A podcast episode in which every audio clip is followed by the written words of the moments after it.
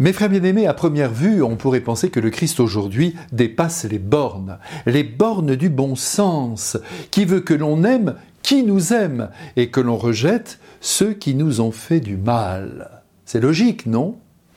Comme nous le savons tous, et je pense que vous serez d'accord avec moi, dans la vie, nous avons toujours intérêt à suivre ce que l'on appelle le bon sens, la logique des choses, les évidences.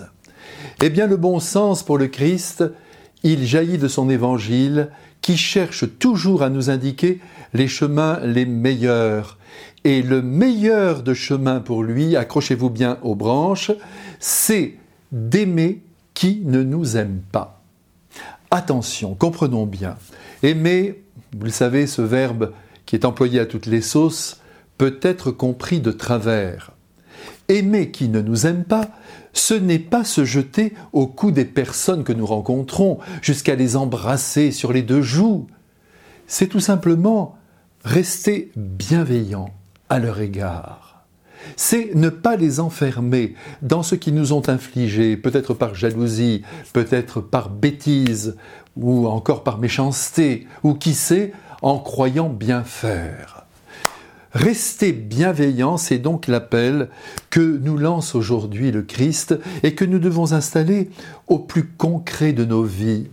Bien sûr, si nous voulons marcher dans sa lumière, dans la lumière de notre Seigneur Jésus-Christ. Aimer qui ne nous aime pas, c'est aussi prier pour tous ceux qui réellement nous ont fait du mal et qu'il faut porter jusque dans le cœur de Dieu, en implorant d'ailleurs pour eux le pardon. Et prier pour qui ne nous aime pas, ce n'est pas réciter des dizaines de chapelets pour eux ou offrir des messes à leur intention. Non, c'est implorer du cœur de Dieu, je le redis, le pardon de leurs fautes.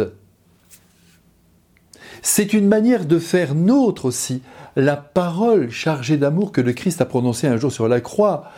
Pardonne-leur, ils ne savent pas ce qu'ils font. Et si c'est par un jugement que nous avons été condamnés, en raison de la dureté de cœur, de la méchanceté, de la bêtise de je ne sais qui, eh bien nous pourrions alors nous écrier Père, pardonne-leur, ils ne savent pas ce qu'ils ont dit.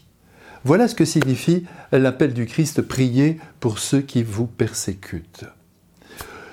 Au cœur de ce passage d'évangile, Jésus évoque aussi une récompense euh, qui nous attendrait dans le cas où nous ferions l'effort de ne pas aimer seulement ceux qui nous aiment.